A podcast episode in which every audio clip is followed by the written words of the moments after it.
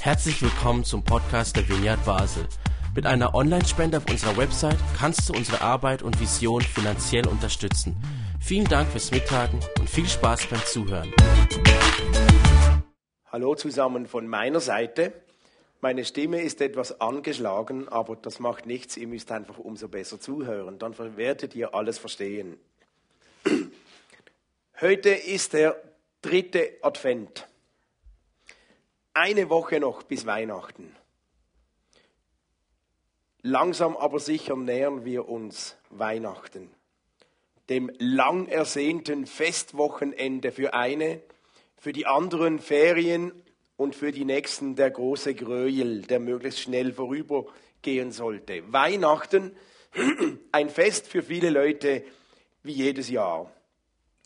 Viele von uns haben ihre Traditionen. Viele von uns wissen, wie sie Weihnachten feiern. An Weihnachten feiert man meistens ähnlich. Es gibt so immer denselben Besuch, manchmal immer dasselbe Essen, denselben Ablauf, denselben Streit, dieselben Herausforderungen, dieselben Pannen, wie auch immer. Aber jeder hat so seine, seine Traditionen, man weiß schon, was auf einen zukommt. Und eben die einen, die freuen sich riesig darauf und die anderen denken, wie könnte ich nur Weihnachten überspringen. Man macht Geschenke, man kleidet sich schön, vielleicht hat man Besuch von der Familie, man versucht sich wenigstens Mühe zu geben. Und wir wissen auch, warum wir feiern. Die Ankunft des göttlichen Kindes. Gott kommt uns ganz nah in Jesus, in einer Woche. Wir sind uns gewohnt, yes, wow. Aber was, wenn plötzlich irgendwie alles die Spannung verliert? Was, wenn plötzlich der Inhalt verloren geht? Was, wenn Weihnachtsstimmung nicht aufkommen will? Was, wenn die Freude gedämpft ist? Was, wenn man sich gar nicht so richtig Weihnachten wünscht, weil vielleicht das Leben, das eigene gerade etwas in Unordnung ist? Was passiert, wenn der Sinn, der Inhalt von Weihnachten plötzlich fraglich wird, wenn uns diese Sache mit dem Frieden und dem Licht, das dieses Kind bringen soll, plötzlich Fragen aufwirft. Was, wenn plötzlich alles nur noch schwierig scheint und nicht so die schöne, heile Welt vorhanden ist? Was, wenn wir News lesen von Terroranschlägen, von Kriegen, von Verlust, von Krankheit, die nicht aufhören. Dann plötzlich wird dieser Inhalt von lang ersehnten Weihnachten etwas in Frage gestellt. Und ich möchte mit euch jemanden anschauen aus der Bibel, dem es ein Stück weit genauso ging. Alles wird plötzlich fraglich. Wir lesen in Matthäus 11 ab Vers 2, wie Johannes der Täufer im Gefängnis war. Er hörte im Gefängnis vom Wirken des Messias, von Jesus, und schickte einige seiner Jünger zu ihm. Und er ließ fragen, bist du wirklich der, der kommen soll, oder müssen wir auf einen anderen warten? Das hat einen ganz verzweifelten Hintergrund, dass Johannes fragt, Jesus, bist du wirklich der, auf den wir warten wollen? Ausgerechnet Johannes stellt diese Frage. Ausgerechnet Johannes, der es eigentlich doch am besten wissen müsste, der es doch weiß. Johannes ist neben Maria eine der zentralen auch Adventsfiguren. Johannes ist es, der das Kommen von Jesus vorbereitet hat. Er hat die Menschen darauf vorbereitet. Er hat Jesus angekündigt. Er hat ihn sogar gesehen. Johannes hat mit Jesus gesprochen. Er hat ihn getauft. Und Johannes selbst schreibt und bekennt, als er Jesus sieht, wir lesen das in Johannes 1, 29, seht, das ist das Opferlamm Gottes, das die Sünde der ganzen Welt wegnimmt. Dieser ist's, von dem ich gesagt habe, nach mir kommt ein Mann, der vor mir gewesen ist, denn er war eher als ich. Und Johannes bezeugte es und sprach, ich sah, dass der Geist herabfuhr wie eine Taube vom Himmel und blieb auf ihm und ich kannte ihn nicht, Aber der mich gesandt hat zu taufen mit Wasser, der sprach zu mir, auf welchen du siehst den Geist herabfahren und auf ihm bleiben, der ist's, der mit dem Heiligen Geist tauft. Und ich habe es gesehen und bezeugt, dieser ist Gottes Sohn. Das sind die Worte von Johannes in Johannes 1, 29. Also er müsste doch wissen, wer Jesus ist. Er hat es selbst verbreitet. Er hat geschrieben, ich habe es gesehen, dieser, das ist Gottes Sohn. Es war ganz klar. Und jetzt hier lesen wir plötzlich, ist alles fraglich geworden. Bist du wirklich der, der kommen soll? Oder müssen wir auf einen anderen warten? Was ist passiert mit Johannes? Was hat diesen Unterschied hervorgebracht von Johannes, der so sicher war? Dieser ist's. Und jetzt sagt er, bist du es wirklich? Oder sollen wir auf einen anderen warten? Vielleicht hat es zu tun, weil Johannes selbst gerade im Gefängnis sitzt, in seiner eigenen Existenz bedroht ist. Und da stellt sich die Frage, bist du der, der kommen soll?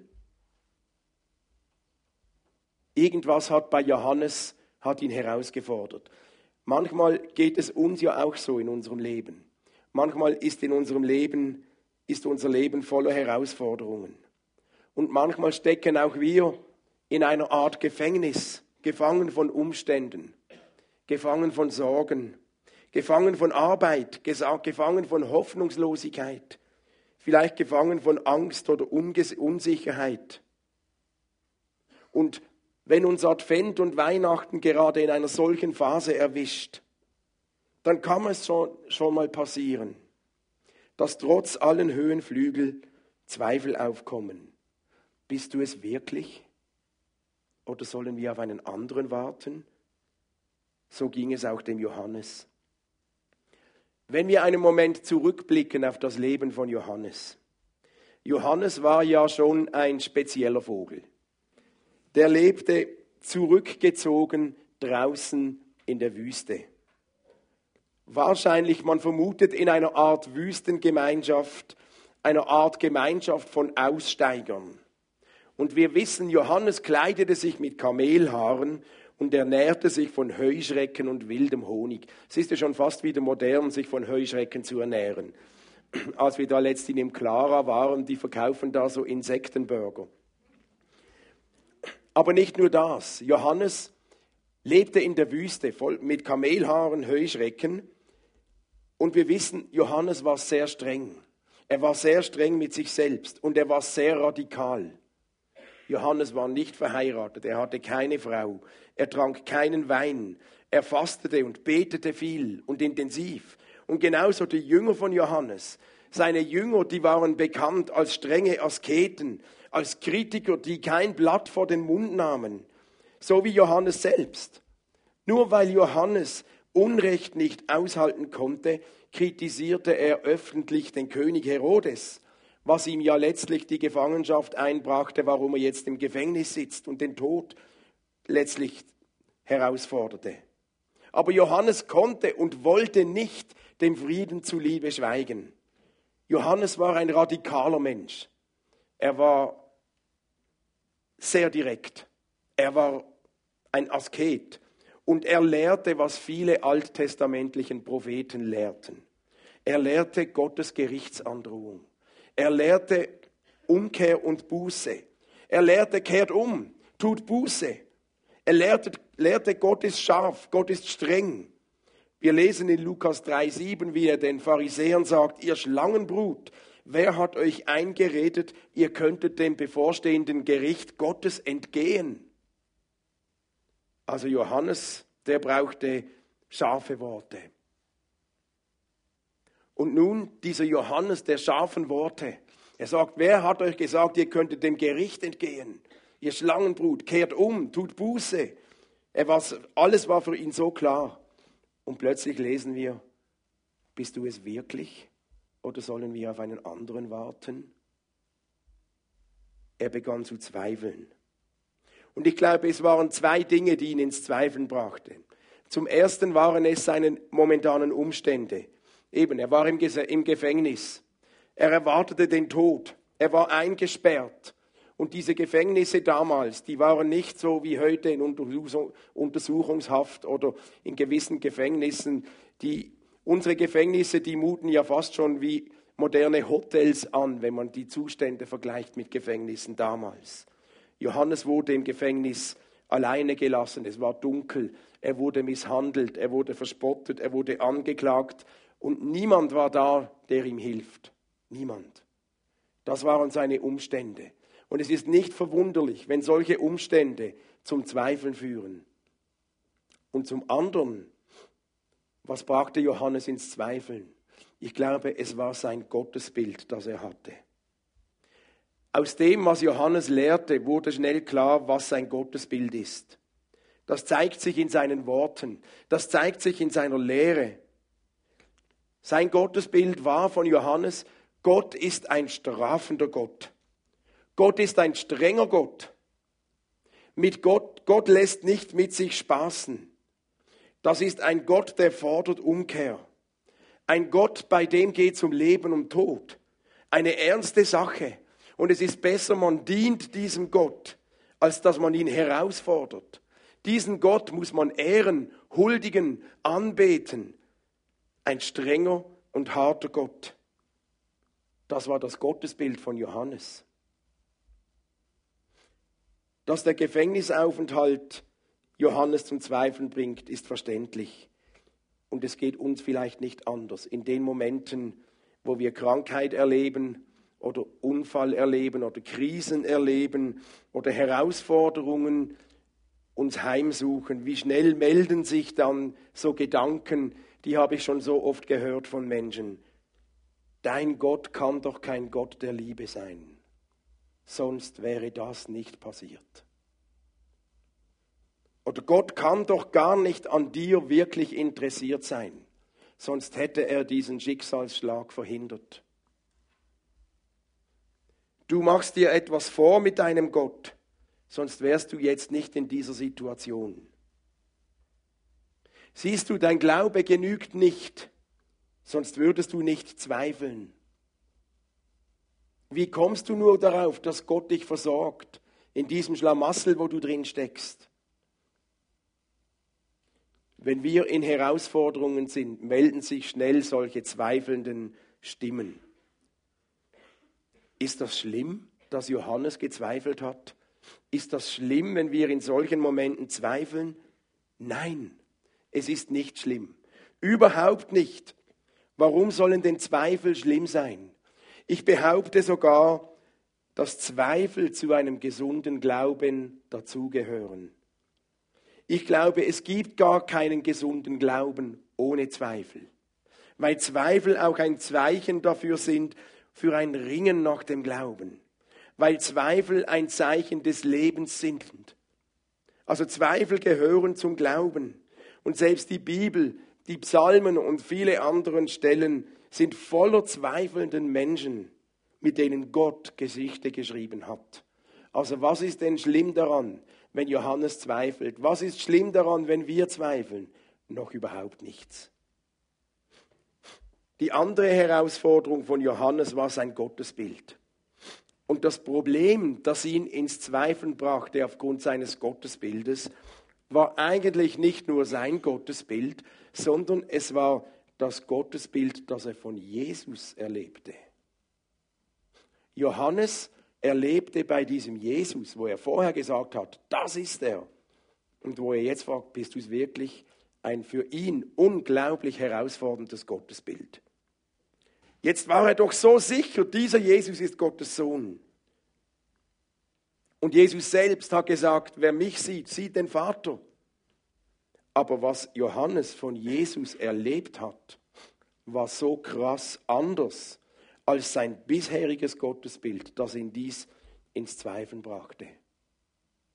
Was hat denn Johannes bei Jesus gesehen? Was brachte ihn derart ins Zweifeln? In, Johann, in Matthäus 11 lesen wir, dass die Jünger von Johannes und Johannes auch bekannt waren, dass sie nicht aßen und nicht tranken. Und die Leute sagten, die sind ja von Dämonen besessen. Die essen nicht, die trinken nicht, die kleiden sich mit Kamelhaaren, die sind von Dämonen besessen. Johannes der Asket, der wandelnde Vorwurf. Er lebt alleine zurückgezogen. Die Jünger von Jesus hingegen, lesen wir auch in Matthäus 11, die waren bekannt, dass sie essen und trinken. Und die Leute sagten, das sind ja Fresser und Säufer und Freunde von Zöllnern und Sündern. Also Johannes, der aß nicht und trank nicht, die sagten, die seid von Dämonen besessen. Die Jünger von Jesus essen, trinken, die sagen, die sind ja Fresser und Säufer und Freunde von Zöllnern. Das wurde ihnen vorgeworfen. Jesus schien ein Genießer zu sein, ein Freund von Menschen mitten im Geschehen, mitten unter Menschen, dort wo das Leben pulsiert. Johannes lehrte zurückgezogen, radikal, Askete, nichts tun, ja nicht falsch, Jesus ließ seine Jünger am Sabbat Ähren pflücken. Jesus heilte am Sabbat. Jesus lehrte, ich will Barmherzigkeit und nicht Opfer. Jesus saß mit Zöllnern und mit Sündern zusammen. Er ließ sich zum Essen einladen und er hielt sich mitten unter den Menschen auf, die ihn umgaben. Johannes hat sich zurückgezogen in die Wüste. Er hat sich abgesondert. Jesus war irgendwie mittendrin. Jesus hatte ein offenes Herz für alle, für Frauen sogar. Johannes, no way. Jesus hatte ein offenes Herz für Sünder, für Zöllner, für Kinder. Und Jesus feierte, wenn es Feste zu feiern gab. Jesus war gerne mit dabei. Er ging auf Hochzeiten. Er feierte mit. Er aß, er trank. Und mehr noch, sein erstes Wunder, das er getan hat, war noch an dieser Hochzeit von Kana. Da macht er aus Wasser Wein. Er hätte, er hätte ja auch Traubensaft machen können oder Apfelschorle oder, aber nein, er macht Wein. Für Johannes war das unvorstellbar. Und indem Jesus Wein macht, begünstigt er noch die Stimmung am Fest. Er, er, er fördert noch, dass die Leute am Schluss noch betrunken waren. Für Johannes eine riesige Herausforderung. Was für ein Unterschied zu Johannes, der den strafen, strengen, strafenden, abstinenten Gott lehrte. Und Jesus zeigt sich und sein Gottesbild als ein barmherzigen, lebensfrohen, menschenfreundlichen Gott. Jesus schien ganz anders programmiert zu sein als Johannes. Und so fragt Johannes, das brachte ihn ins Zweifeln, mit dem konnte er nicht umgehen. Sein Gott war doch, habt ihr wirklich das Gefühl, ihr könnt dem Gericht entgehen?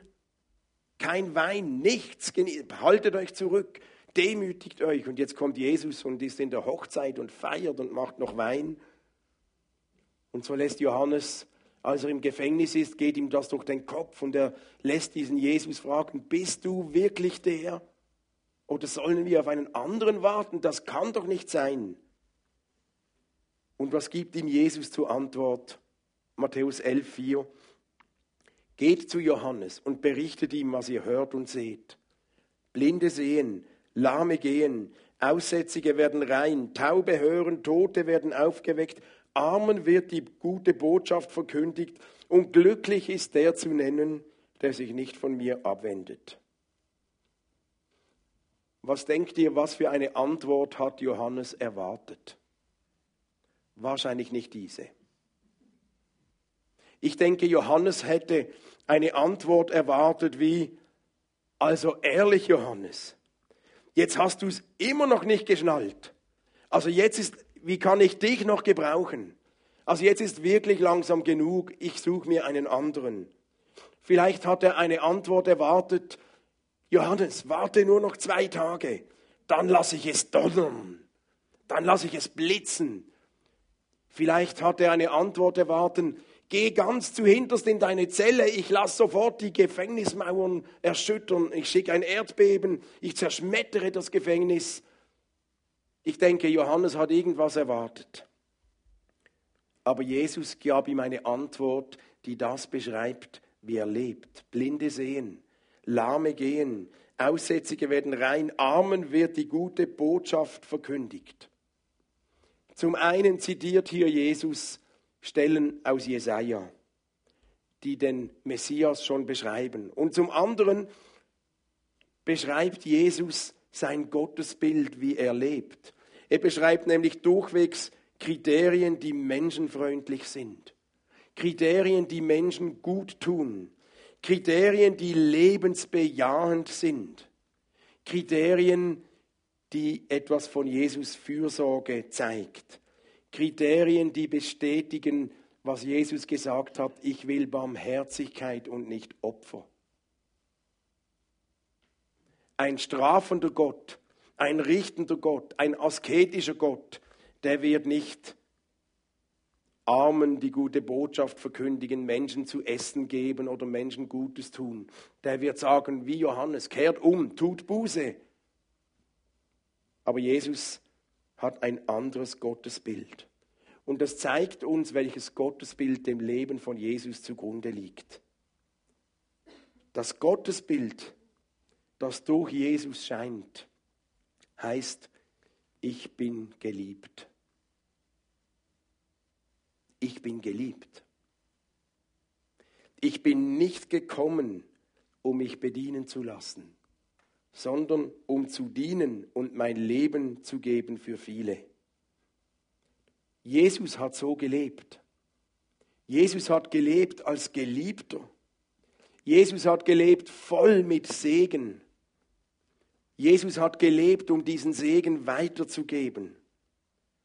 Jesus hat gelebt mit der Mission, Menschen Gutes zu tun, Blinde sehend zu machen, Lahme gehend zu machen, Armen zu dienen. Jesus hat gelebt, um Menschen diesen liebenden Vater zu zeigen. Jesus wusste, er war geliebt, voll, ohne Einschränkung. Und Johannes hätte das eigentlich wissen können.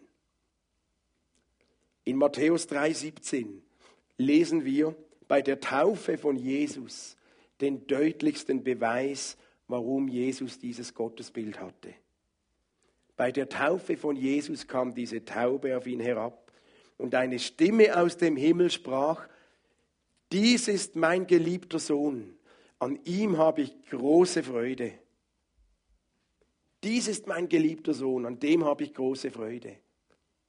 Johannes war dabei. Aber dieser Satz hat, ihm nicht, hat sich nicht in seine Gedanken und in seine Seele gebrannt. Wenn das die Aussage Gottes über Jesus ist, das ist mein geliebter Sohn, an dir habe ich große Freude, dann erstaunt es nicht, dass Jesus gerne feierte. Dann erstaunt es nicht, dass er aß und trank und an Hochzeiten war, Wein machte, dass er Menschen heilte, dass er Menschen frei machte, dass er Menschen zum Segen wurde. Kunststück im Wissen, du bist geliebt, ich habe große Freude an dir. Wenn das Bild von Johannes ist, tue Buße, kehre um, mach ja keinen Fehler, Gott ist ein strafender, strenger Gott. Erstaunt es auch nicht, dass Johannes sich in die Wüste zurückzieht und überall kritisiert. Was für einen großen Einfluss hat das Gottesbild, das Erleben von Gott? Welches Gottesbild hast du? Wie denkst du über Gott? Unser Gottesbild wird nicht in erster Linie darüber geprägt, was wir wissen, sondern oft, was wir erlebt haben und wie wir leben. Unser Gottesbild wird oft geprägt durch unsere leiblichen Eltern, manchmal durch den leiblichen Vater. Was für ein Gottesbild hast du? Ist dein Gott ein strenger, zorniger Gott? Tue Buße, kehre um, es reicht nie. Oder ist dein Gottesbild, du bist mein geliebter Sohn? ich habe große Freude an dir. Ich glaube, dass dieser Satz für uns alle gilt heute. Und ich glaube, das ist der Kernbotschaft von mir, die Kernbotschaft, die Gott für dich hat. Ich glaube, dass Gott dir sagt, du bist mein geliebter Sohn, du bist meine geliebte Tochter. An dir habe ich große Freude. An dir habe ich Wohlgefallen. An dir. Egal was du getan hast, egal was du denkst, egal wie du lebst, an dir hat Gott große Freude. Weil Gott dich bezeichnet, du bist mein geliebter Sohn, du bist meine geliebte Tochter. Ich glaube, dass Jesus dir sagt, mit ewiger Liebe habe ich dich geliebt.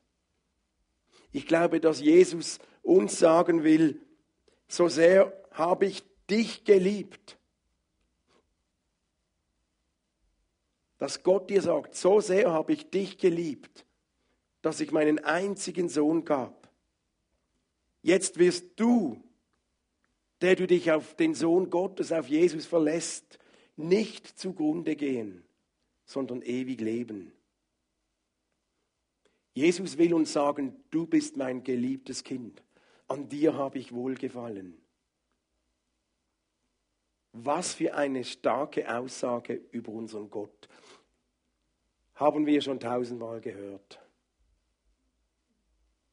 Aber wenn wir etwas mehr verstehen, was das beinhaltet, dann verändert das unser Leben.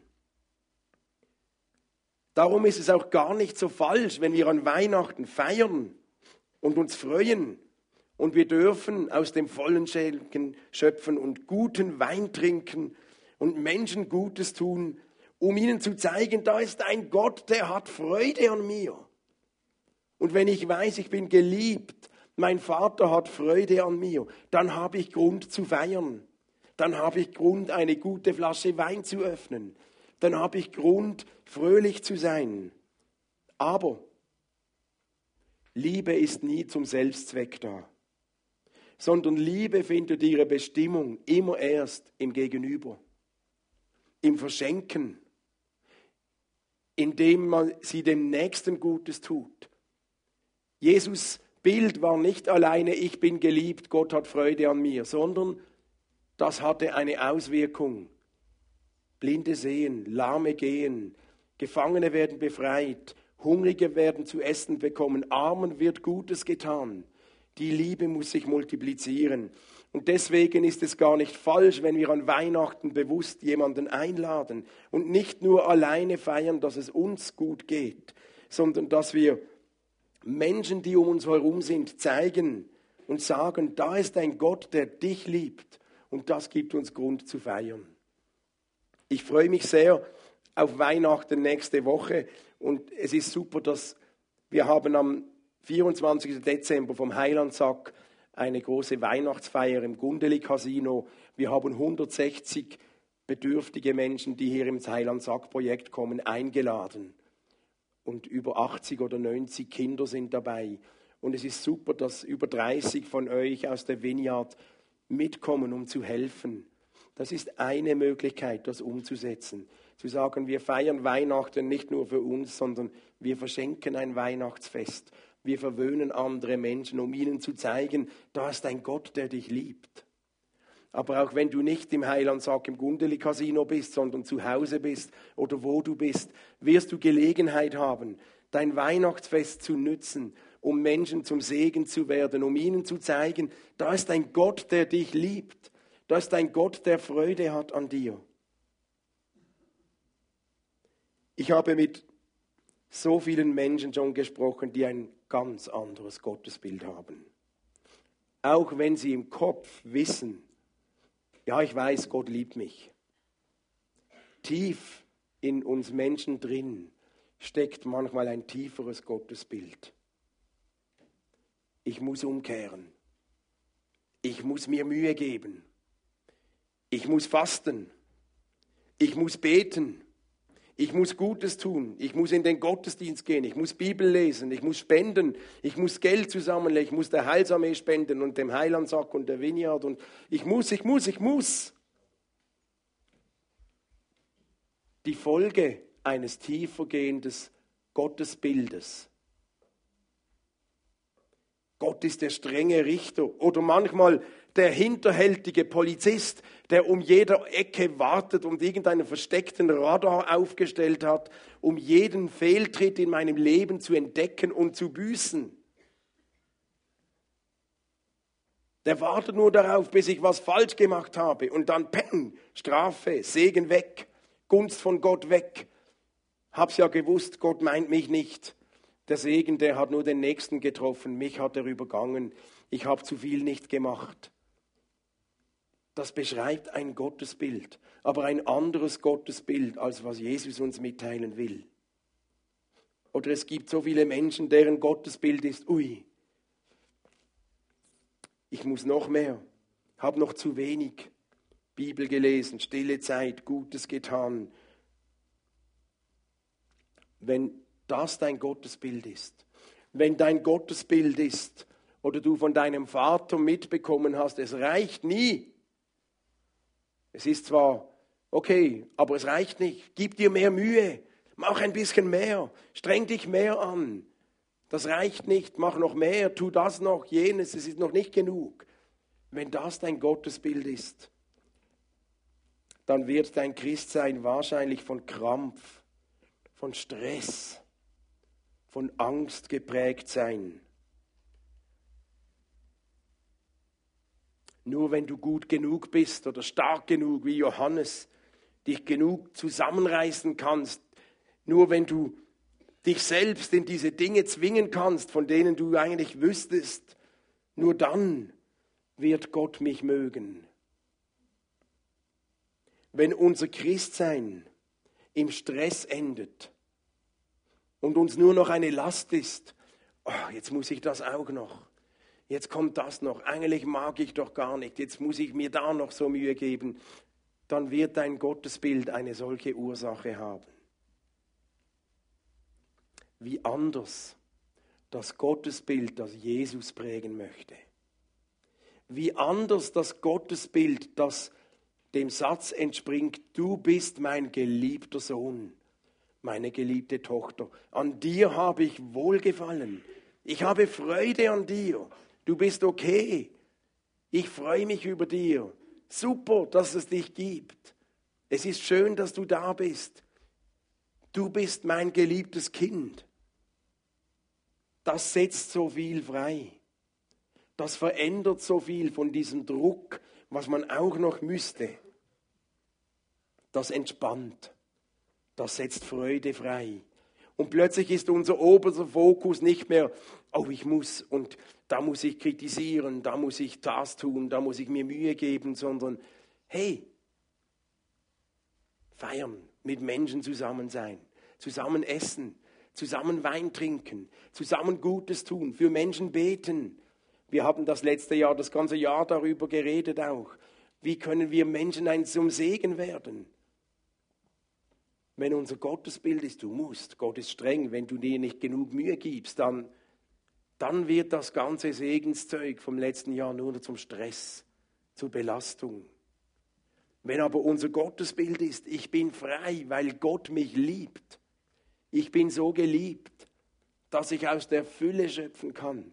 Und Liebe sucht immer einen Empfänger. Liebe sucht immer ein Gegenüber, sonst ist sie wertlos. Dann muss ich nicht, dann bin ich frei. Jesus ist unser ultimatives Vorbild im Glauben.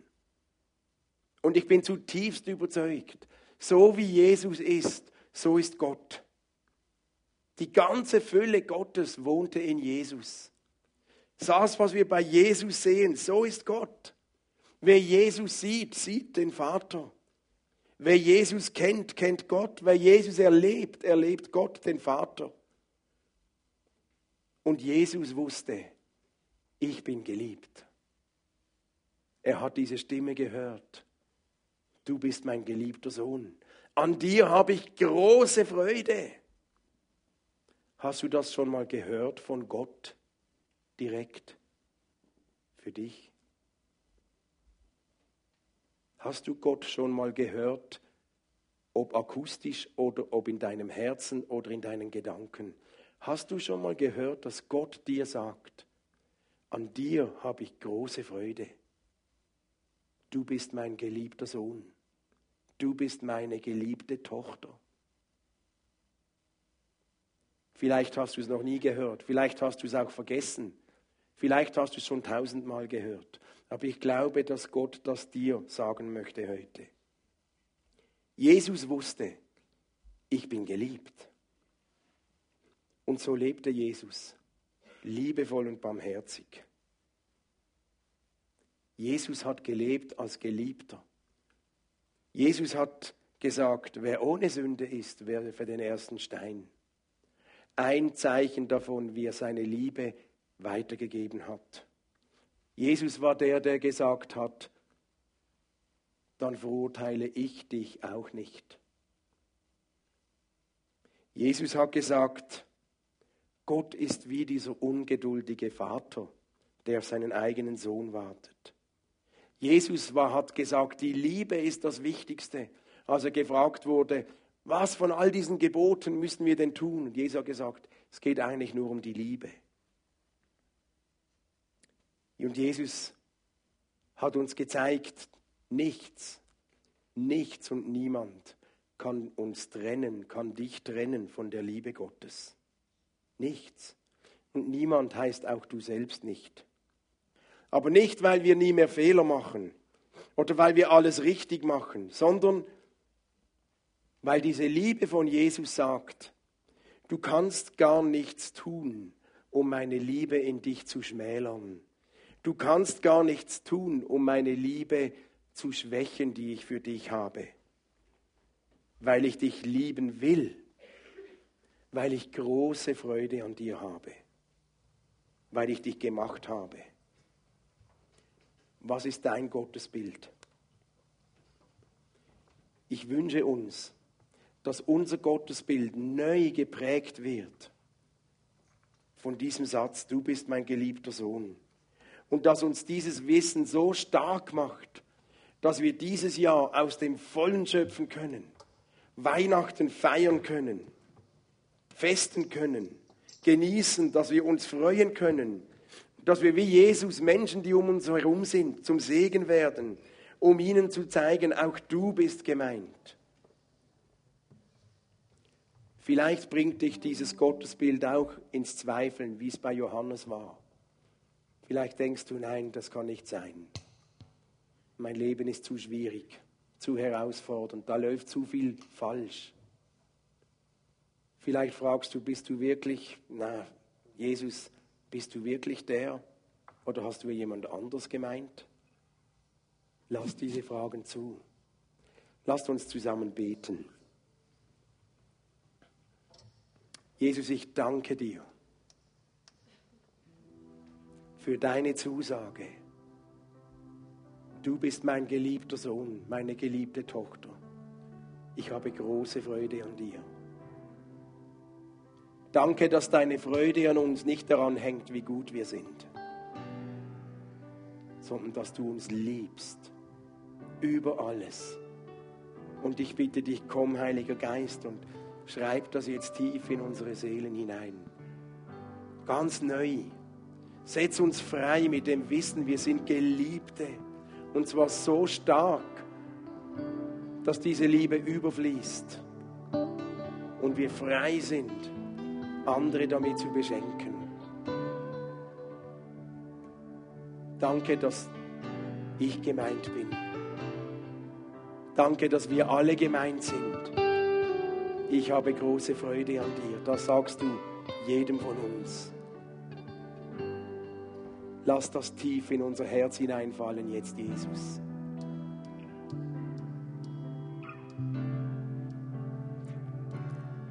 Lasst uns einen Moment einfach ruhig sein und nimm dir, die Band spielt instrumental ein paar Momente und versuch dir zu überlegen, was ist dein Gottesbild.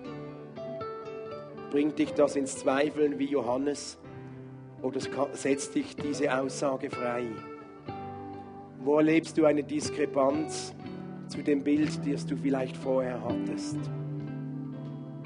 Mach dir ein paar Gedanken und ich bitte dich, Jesus, sprich zu uns. Zeig uns, wo unser Gottesbild vielleicht verunstaltet wurde, Ecken oder Kanten hatte und rücke es jetzt zurecht.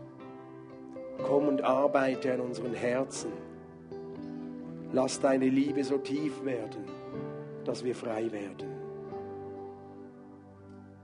Was ist dein Gottesbild?